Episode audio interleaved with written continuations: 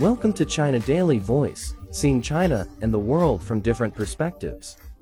New Zealand's tourism minister has again expressed his aversion to budget travelers, saying the country will not seek to attract those who travel around our country on $10 a day eating two-minute noodles.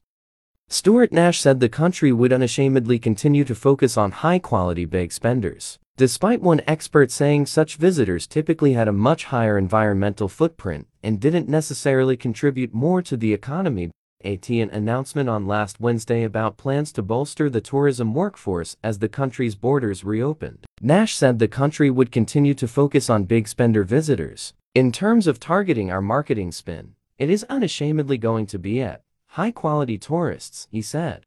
We are going to welcome backpacks, but we are not going to target the people who put on Facebook how they can travel around our country on $10 a day eating two-minute noodles. While the minister has said backpacks and lower-budget visitors were still welcome in New Zealand, his focus on rich tourists has been controversial in the past.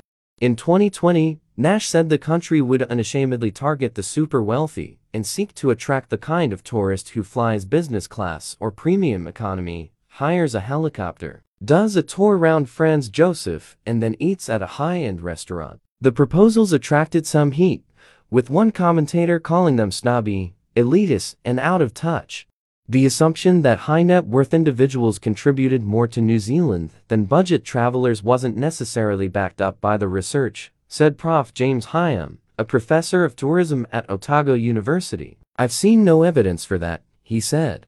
The trend over recent decades globally has been for tourists to travel further, travel faster, produce more CO2, stay shorter, and spend less at the destination, he said. The result, he said, was often very wealthy people destroying the planet in the process of not contributing to destinations as we might have expected or hoped. Big spenders are often the most environmentally damaging, and because they tend to have Regular repeat high-carbon travel with low length of stay, they're not particularly beneficial, particularly to far-flung destinations made in New Zealand. Tourists who tend to be on a lower income, such as international students and backpacks, often stayed for longer in the country, and length of stay was directly correlated with cumulative in-country spending, he said. Cruise ship visitors, for example, were typically affluent, but made up only 3% of visitor spend, despite being 9% of visitors. The economic contribution of cruise passengers is dismal compared to students who come here to study, he said.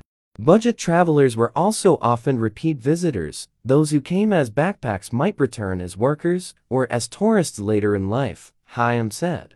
Nash's comments come as New Zealand is attempting to rebuild its tourism workforce and industry after a year spent closed off from the world by pandemic protections. Before COVID-19, international tourism made up a huge chunk of the country's economy. Its direct and indirect contribution is 9.3% of GDP. But increasing visitor numbers had also prompted growing concerns about environmental degradation, overcrowding, and pressure on infrastructure. That's all for today. For more news and analysis, buy the paper. Until next time.